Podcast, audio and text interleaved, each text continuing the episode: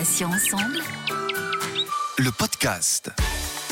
Bonjour à tous et à toutes, soyez les bienvenus. Céline, avec vous sur Patients Ensemble, vous le savez maintenant, nous recevons des associations, des malades ou anciens malades, des experts ou encore des professionnels de santé. Et aujourd'hui, j'ai invité Julie Herbin-Meunier, la créatrice de la marque Les Frangines, qui s'adresse aux personnes touchées par la maladie. C'est une gamme de prothèses capillaires partielles, franges, bandeaux, bonnets ou encore turbans aux tissus colorés et originaux. Une très bonne alternative aux perruques parfois mal tolérées par les patients et patientes.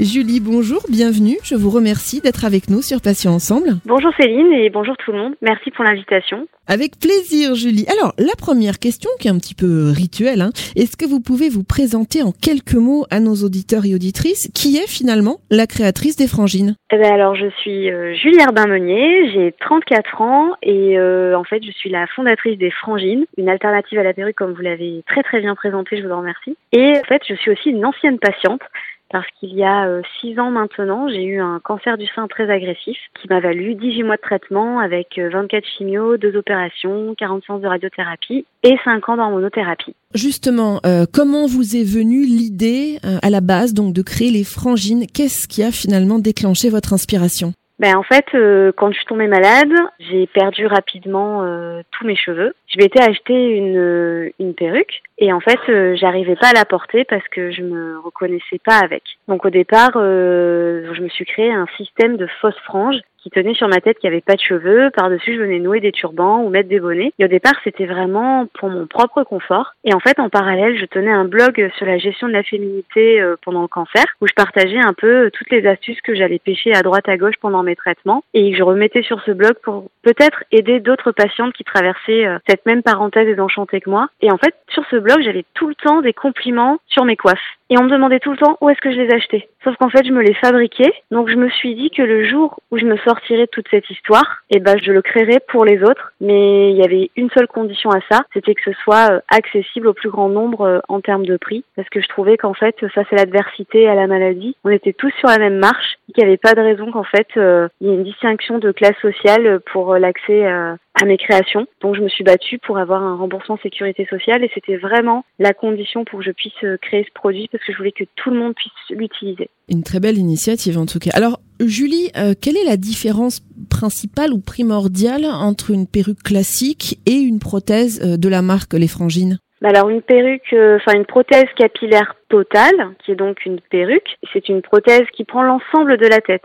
Alors que les frangines, c'est une prothèse capillaire partielle, donc ce sont des fausses franges. Donc il y a juste une toute petite partie de tissage au niveau du front qui est montée sur un système qu'on a breveté. Et en fait, ça tient sur la tête grâce à ce système qui a donc eu la reconnaissance de postiche. Et ensuite, par-dessus, on vient mettre un bonnet ou un turban. Nous, on a développé une bonnetterie aujourd'hui qui est thermorégulante pour se mettre à température corporelle, histoire que ça tienne pas plus chaud que quand on avait des cheveux, que ce soit anti-UV, parce qu'en fait, les cheveux, il faut savoir qu'ils ont aussi une propriété de protéger naturellement du soleil, en fait. Hein. Certains de nos tissus sont aussi antibactériens pour pouvoir aller jusque dans les chambres stériles. Alors Julie, vous avez donc euh, créé, on l'a compris, une gamme de prothèses capillaires pour femmes, mais également pour hommes et pour enfants. Euh, quels sont les retours que vous avez des patients et patientes qui portent vos créations? Bah Alors en fait, euh, je ne sais pas si c'est parce que aussi sur les réseaux sociaux, on véhicule vraiment que de la bonne humeur, parce que moi, il y a une chose que le cancer n'a jamais réussi à m'enlever, c'est bien le sourire. Donc j'essaye de rire et de sourire tous les jours, même quand les jours sont plus difficiles. Et donc j'essaye de transmettre ça justement à, à mes pères, à mes sœurs de combat, mes frères de combat. Et c'est vrai qu'on a des retours qui sont tout le temps hyper positifs. Le retour qui m'a le plus marqué d'une patiente, ça a été, voilà, je, viens d'apprendre que j'ai un cancer et vraiment, j'étais pas bien, j'avais pas du tout le moral. Je suis allée voir sur, sur Internet à quoi j'allais ressembler. Et puis je suis tombée sur vous et sur votre marque et je voulais vous dire merci parce que bah, grâce à vous j'ai moins peur je sais que je vais réussir à gérer mon image pendant les traitements. Et c'est vrai qu'en fait, ce qui fait très peur dans cette maladie, c'est qu'il y a des stigmates qui sont visibles par les traitements. C'est la perte, euh, souvent euh, dans les chimiothérapies, la perte des cheveux, ou alors bah, des opérations qui vont euh, vous enlever des organes ou des, je sais pas, un sein, deux seins. voilà, il y a des modifications corporelles qui existent. Il y a aussi des modifications psychologiques. Et en fait, les patients, ils ont vraiment besoin d'être rassurés là-dessus pour savoir comment ils vont gérer ça. Parce qu'il y a une vraie, en fait, une, vraie peur de la perte de son identité est là et qui est présente et qui est très forte. Et donc, euh, dans les messages que j'ai, c'est souvent ça, c'est merci parce qu'en fait, je vais réussir à gérer mon image et à gérer ce que j'ai envie de renvoyer aux autres. Alors bien entendu, il y a des personnes qui euh, assument complètement, qui sortent chauves et c'est trop bien et c'est ok parce qu'en fait, l'important c'est juste qu'elles soient bien avec elles-mêmes et qu'elles sortent, euh, ben voilà, sans, sans avoir peur du poids des regards. Et tant qu'on en est là, ben c'est parfait. C'est ce que je dis tout le temps patiente. Si vous êtes bien, c'est le plus important. Donc voilà, les retours qu'on a, c'est vraiment sur cette gestion de son identité. Julie, j'ai vu euh, avec mes petites recherches qu'il existait trois formes de franges et différentes couleurs.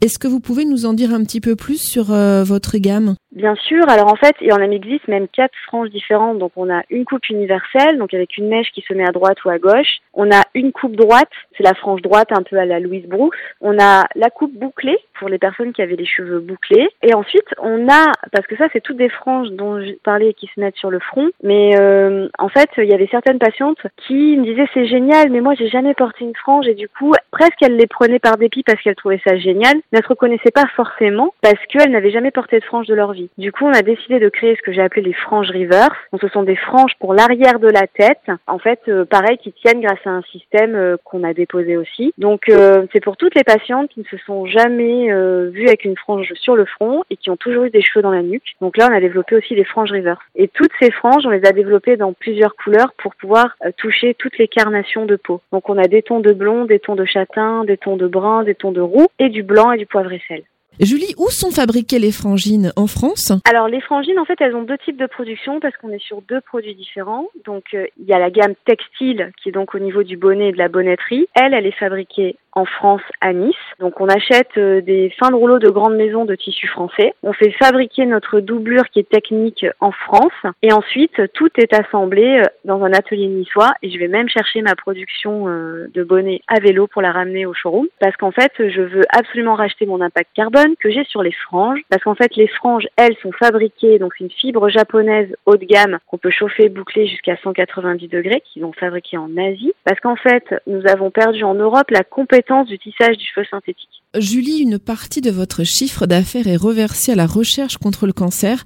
Euh, c'était une évidence pour vous de contribuer à aider vos sœurs et frères de combat, comme vous les appelez? Bah alors en fait, euh, clairement, parce que moi c'est un essai clinique qui m'a sauvé la vie. Et pour moi, il était essentiel que, en créant mon entreprise dès le début, en fait, malgré le fait que, voilà, quand on a eu un cancer, on n'est pas finançable euh, par les banques parce qu'on n'est pas assurable au niveau de son prêt. Donc, euh, j'ai dû faire un financement participatif euh, sur Internet pour pouvoir lancer le projet des frangines. Et en fait, il y a 1000 contributeurs qui ont cru en ce projet et ils ont bien fait parce que quatre ans après, ben, on est toujours là et on continue d'aider de plus en plus de personnes. Pour moi, il était important d'insérer dans le projet cette valeur qui était pour moi sociale et sociétale, qui était de d'aider la recherche contre le cancer. Donc en fait, on, change régulièrement de projet de recherche. Là, ça fait deux ans que je suis engagée auprès de Unicancer sur le projet de recherche qui s'appelle MyPeb. C'est un projet de recherche sur la prévention parce que je trouve que la prévention c'est aussi très important, notamment euh, aussi faire de la prévention euh, auprès des jeunes. Moi, j'ai eu mon cancer du sein, j'avais 27 ans et euh, je me sentais absolument pas concernée à l'époque